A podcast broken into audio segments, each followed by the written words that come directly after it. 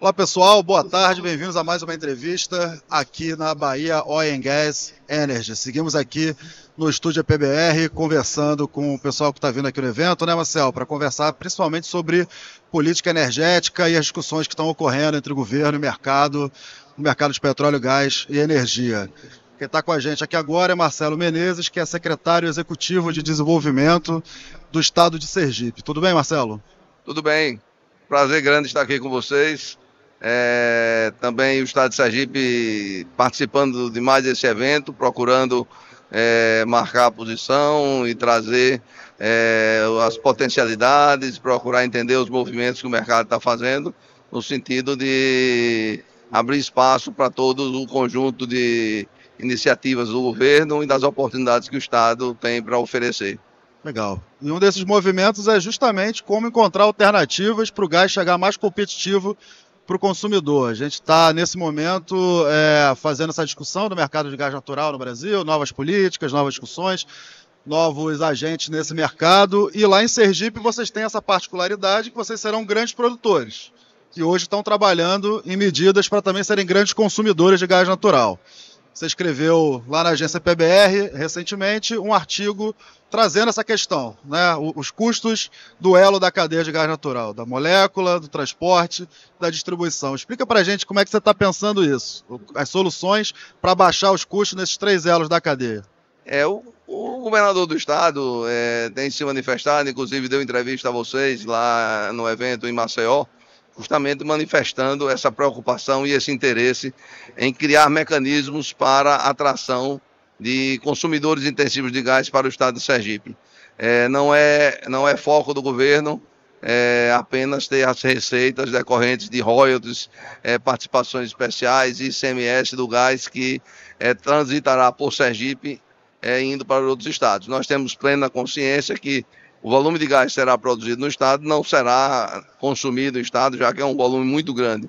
Mas é, o esforço que vem sendo feito é no sentido de que uma parte desse gás possa vir a ser consumido no estado. É, como nós estamos falando de um gás que está anunciado pela Petrobras para 2027, é, o esforço tem que ser imediato, já que as indústrias que irão consumir esse gás também precisam se instalar. Então há necessidade de um tempo para que a gente possa lá na frente estar tá casando é, consumo com a oferta. Então, é, nesse sentido, nós temos buscado é, enxergar todos os componentes do preço do gás, que vai a molécula, vai o transporte, vai a tarifa de distribuição e a questão dos impostos, como pontos que precisam ser é, analisados, buscando, é, de alguma forma, criar uma competitividade para o estado de Sergipe na atração desses investimentos. Então, é, esse foi o ponto que a gente tratou lá naquela na matéria que vocês é, publicaram e que está provocando assim uma grande discussão, justamente para que é, ali a gente trata mais especificamente do transporte, né?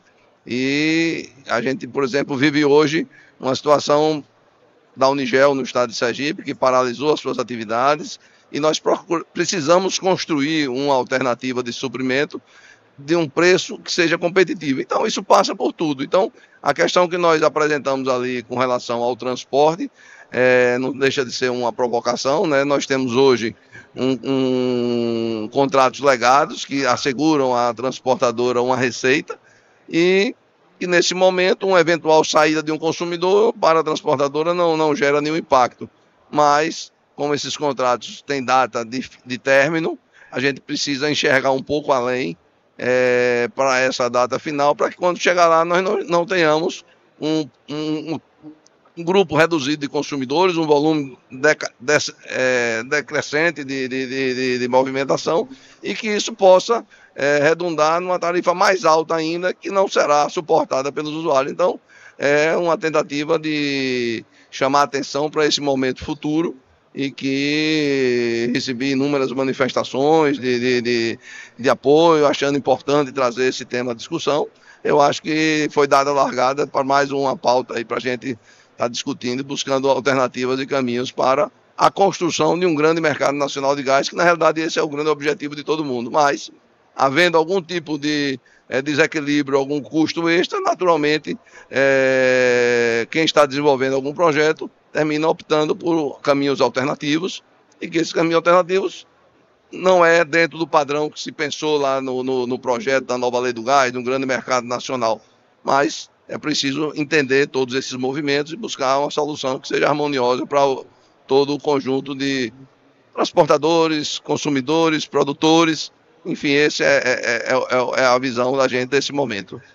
Marcelo, quando a gente está falando de preço, obviamente a gente está falando de Petrobras, que é a maior produtora de gás e ainda tem capacidade de formação de preço para o gás no Brasil. O próprio presidente da Petrobras, Jean Paul Prat, tem dito que a Petrobras está estudando uma nova fórmula para precificar esse gás. Mas para além da Petrobras, você acha que esses problemas que você citou, por exemplo, da, da Unigel agora, é, novos fornecedores, novos supridores de gás é, são viáveis é, já no momento que a gente está, ou a gente precisa é, melhorar é, regulação, fazer inovações, como a proposta é, que você trouxe no artigo, é, para que isso seja viável?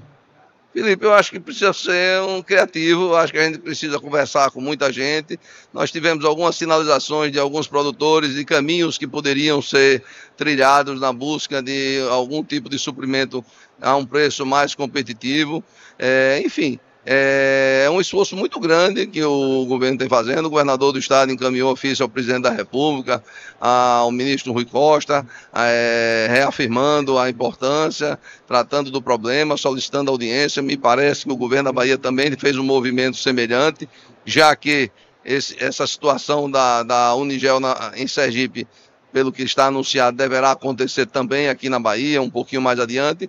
Então, na realidade, nós estamos todos inseridos no mesmo contexto e é preciso é, buscar somar forças do, do, dos, dos elos políticos e também buscar alternativas técnicas é, para que a gente não tenha esse retrocesso. Nós vivemos lá em Sergipe o um momento da, da paralisação, o impacto na economia do Estado foi muito forte, a retomada dependeu de, de, um esforço muito grande do Estado. Nós tivemos uma série de. de o Estado incentivou o empreendimento, a, o custo da água da, da distribuição estadual foi reduzido pela metade. Enfim, tudo que esteve ao alcance do Estado fazer e facilitar para que a, a, a Fafem de Sergipe, hoje o Nigel Agro Sergipe, voltasse a, a produzir, foi feito. Então, a gente vê com uma frustração muito grande, depois de um esforço tão grande, hoje as misturadoras que paralisaram voltaram às atividades, hoje nós temos novas misturadoras que estão sendo construídas, ou seja, existe toda uma cadeia que está atrelada à, à atividade do polo de fertilizantes, nós fizemos estudos para levar fertilizantes para a região do Matopiba, trazer grãos, Várias operações dessas já estão acontecendo. A Bung e a Cargill já estão trazendo grãos lá da região de Matopiba para exportar pelo Porto de Sergipe. E a carga de retorno seria o fertilizante. Então, é todo um modelo de desenvolvimento que vem sendo construído que ficaria é, numa certa frustração nesse momento. Então, é, seguramente não faltará empenho de todos os atores do, da, economia e da política estadual. Na semana retrasada houve reunião com os parlamentares de Sergipe e Unigel, estavam presentes dois dos três senadores e seis dos oito deputados federais, todos comprometidos com esse tema. Então é um esforço grande e eu acredito que é, tem possibilidade de encontrar a solução, mas é preciso que isso aconteça com uma certa brevidade, já que o acúmulo de perdas é, real e, e, seguramente eles não vão conseguir manter é, esse contexto da forma que está. Pelo que foi noticiado, agora no dia 1 de junho será dado uma, uma, um comunicado de layoff aos, aos funcionários para um prazo de 90 dias. É, e a gente espera que antes disso a gente consiga ter chegado a um caminho que viabilize a retomada da produção gente está falando de uma crise de preço provocada por preços de curto prazo e, e, que não tem jeito. É uma coisa que hoje depende desses agentes econômicos que estão envolvidos. A Unigel, a Petrobras, que é dona da, da, da unidade Fabril, que está arrendada, e eventualmente novos é, fornecedores. Para frente, nós temos a oportunidade de desenvolver as políticas que estão sendo discutidas justamente para evitar que esse tipo de coisa aconteça de novo no futuro. Como é que vocês em Sergipe estão avaliando essas propostas que estão sendo colocadas pelo governo, com fertilizantes e química sendo prioridade do gás para empregar? É, nós temos participado do grupo lá da coalizão pela competitividade do gás natural matéria-prima e esse tema tem sido tratado. Isso vem desde ano passado, muito antes até de, de questões eleitorais. Esse era um assunto que vinha sendo tratado por um grupo. Esse grupo foi crescendo, esse grupo foi ganhando adesões, é, buscando é, fortalecer a questão do gás enquanto matéria-prima para a, a indústria. Então, tanto a parte do fertilizante como a parte da indústria química é, vem sofrendo muito tempo. O Brasil vem tendo decréscimo nesses, nessas áreas e a partir de uma política de reindustrialização, gás para empregar, então nós vemos todos esses movimentos com muito otimismo. Obviamente que a gente precisa ver que forma isso será materializado, essa questão da troca do, do, do swap de gás da Petrobras com o PPSA, como isso será operacionalizado, de que forma esse gás será oferecido, mas eu acredito sim que um dos caminhos é a oferta de contratos de longo prazo, é, com condições específicas que possam viabilizar a atividade de determinados setores. É uma questão estratégica nacional, a questão do fertilizante é, repetidamente por todos os os atores, é questão de segurança nacional, é questão de segurança alimentar, é questão estratégica, é questão é, que diz respeito à atividade da produção agrícola, né, que é uma locomotiva da economia do país e que não pode ficar no nível de dependência que tem hoje. Então a gente acredita que sim, essas, essas medidas que estão sendo discutidas haverão de trazer alguma sinalização mais clara para que esses setores possam sim investir. É, eu vi recentemente uma declaração de vários atores do setor químico se comprometendo a, a, a desenvolver novos projetos a partir da oferta de, de contratos com preços competitivos e de longo prazo. Então, o que a gente está precisando hoje é, vamos dizer, dar um ponto de partida. Como é isso? Qual é o prazo desse contrato, de onde vai vir esse gás, qual é o preço que vai ser ofertado, e daí oferecer para ver quem são esses agentes que de fato estariam é, dispostos a assumir compromissos firmes, porque, por outro lado, o produtor também quer ter a segurança de que ele vai ter a quem vender o seu gás.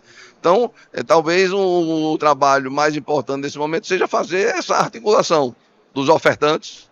Né? Nós temos aí três projetos que vão botar aí 50 milhões de metros cúbicos de gás, que é o Rota 3, que é o Pão de Açúcar e o Sergipe Águas Profundas, e precisamos do outro lado também ter projetos. Não adianta só nós estarmos fazendo conta dos projetos que já existem. Então, se você faz uma oferta de gás futuro para quem já está no mercado, você não está trazendo consumo novo. Nós precisamos trazer o consumo novo.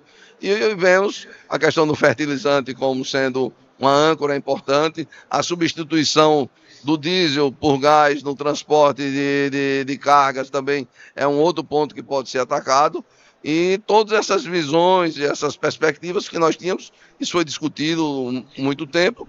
E o, o então deputado, hoje senador Laércio Oliveira, apresentou um projeto que nós tivemos a, a, a oportunidade de contribuir na formulação, que é o, o PRO-Escolar, que justamente é, sinaliza uma série de medidas de estímulo ao escoamento, né, de uma maior produção de gás nacional, e lá também tem medidas que estimulam o consumo, como incentivo à, substituição do, do, do, combustível, substituição no universo de prazo maior de combustíveis mais poluentes pelo gás natural, que tudo isso traria perspectivas de fato de, de aumento de consumo e que isso seria a segurança que o produtor precisa. Então, essa articulação seguramente é um papel que o governo deverá é, exercer no sentido de fazer essa a roda girar, né? Então a gente está precisando hoje talvez seja é, azeitar essa engrenagem para que a gente possa dar partida, porque a gente tem declarações de um lado, tem declarações de outro, mas está precisando fazer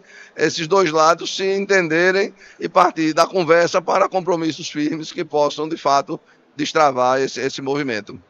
A gente falou do, falou do transporte, a gente falou do, da oferta de gás a preço competitivo e os agentes do mercado eles sempre cobram dos estados, dos governos estaduais, o que eles chamam de harmonização, né? Harmonização das regras do mercado de gás. Com a legislação federal, né? Com a legislação federal, com a lei do gás. Falta, falta esse elo também. Como é que Sergipe está se colocando nesse ponto? Eu, eu não vejo isso como um grande problema. Acho que esse assunto será resolvido naturalmente. O Estado que não entender a necessidade de fazer a harmonização vai perder espaço. Então, isso eu acho que vai ser feito é, não vai ser por opção do Estado, vai ser por falta de opção. Ele vai ter que aderir a isso. Então, o Estado de Sergipe, no ranking lá do Relivre, que eu acho extremamente interessante. É, não que exista um ranking perfeito, há alguns que Teve fazem. Polêmica agora, né? É, alguns polêmica. que criticam, não. Repare, qual é a ponderação, qual é o item que vai ter peso, mas eu acho que é necessário sim que se tenha uma visão clara de cada estado o que é que está fazendo. Até porque a polêmica não é ruim também, é bom. É sempre bom, é sempre bom. Sergipe, tá em, Sergipe está em terceiro lugar nesse ranking e eu não vejo por que Sergipe não ser, não está em primeiro lugar. Eu, eu pessoalmente defendo junto à agência, defendo junto ao governo, medidas que sejam pró-mercado, medidas que sejam. Não vejo razão da distribuidora, por exemplo, estar cobrando tarifa de comercialização, exigindo documento de credenciamento de comercializador se o comercializador já está cadastrado na NP, o cadastro da NP já é o documento que ele precisa apresentar para o Estado. É, eu entendo que a, o, volume para o consumidor livre não precisa haver. Cara, se o consumidor tem um fornecedor que quer entregar aí, ele vai pagar. Problema dele de discutir os contratos, hoje ainda meio complexos, né? Mas eu acho que não tem que ter limite. Eu acho que tem que a questão das penalidades, que hoje é uma das coisas que assusta muito também.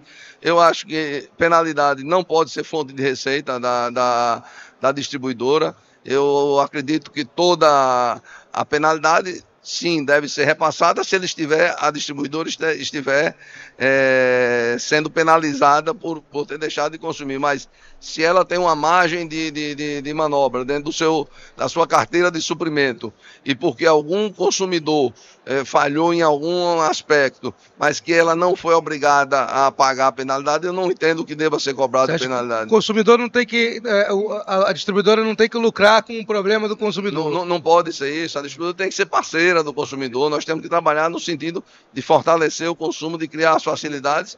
E o mercado, naturalmente, vai começar a trazer produtos novos. A... Nós temos aí a perspectiva de, em abril do ano que vem, nós estarmos com a a conexão do terminal de GNL de Sergipe feito. E a partir dessa, dessa conexão eu também vejo inúmeras possibilidades e muitas delas fortalecendo essa questão da, da flexibilidade, liquidez ao mercado. Faltou algum gás, ele pode, ele poderá suprir a partir dali. Algum excesso de gás ele poderá absorver dentro de outros contratos que ele esteja operando. Então temos procurado já a Eneva, temos conversado sobre isso, nos colocando à disposição para apoiar é, um plano de, de, de, de, negócios que ele, que ele vai desenvolver. Temos cobrado isso deles. Eles estão trabalhando nisso no sentido de oferecer é, produtos que possam ser atrativos para produtores, para distribuidores, para é, comercializadores, enfim, ele poderá atuar nesse mercado dando liquidez é, e no balanceamento junto às transportadoras, no caso a própria TAG, a gente também tem trabalhado nisso. Hoje fui até a convite da TAG fazer uma visita ao centro de, deles aqui em Catu, em que, é, como ele diz, é, é, é o coração do sistema procurando conhecer mais, procurando entender mais e procurando tirar proveito disso tudo para desenvolver o mercado como um todo, obviamente com a ênfase especial para Sergipe, né? Uma hora gás tem que deixar de ser problema e virar solução no Brasil. Né? é, eu, eu vejo, eu vejo um futuro altamente promissor para Sergipe a partir do gás. É, acredito demais nisso.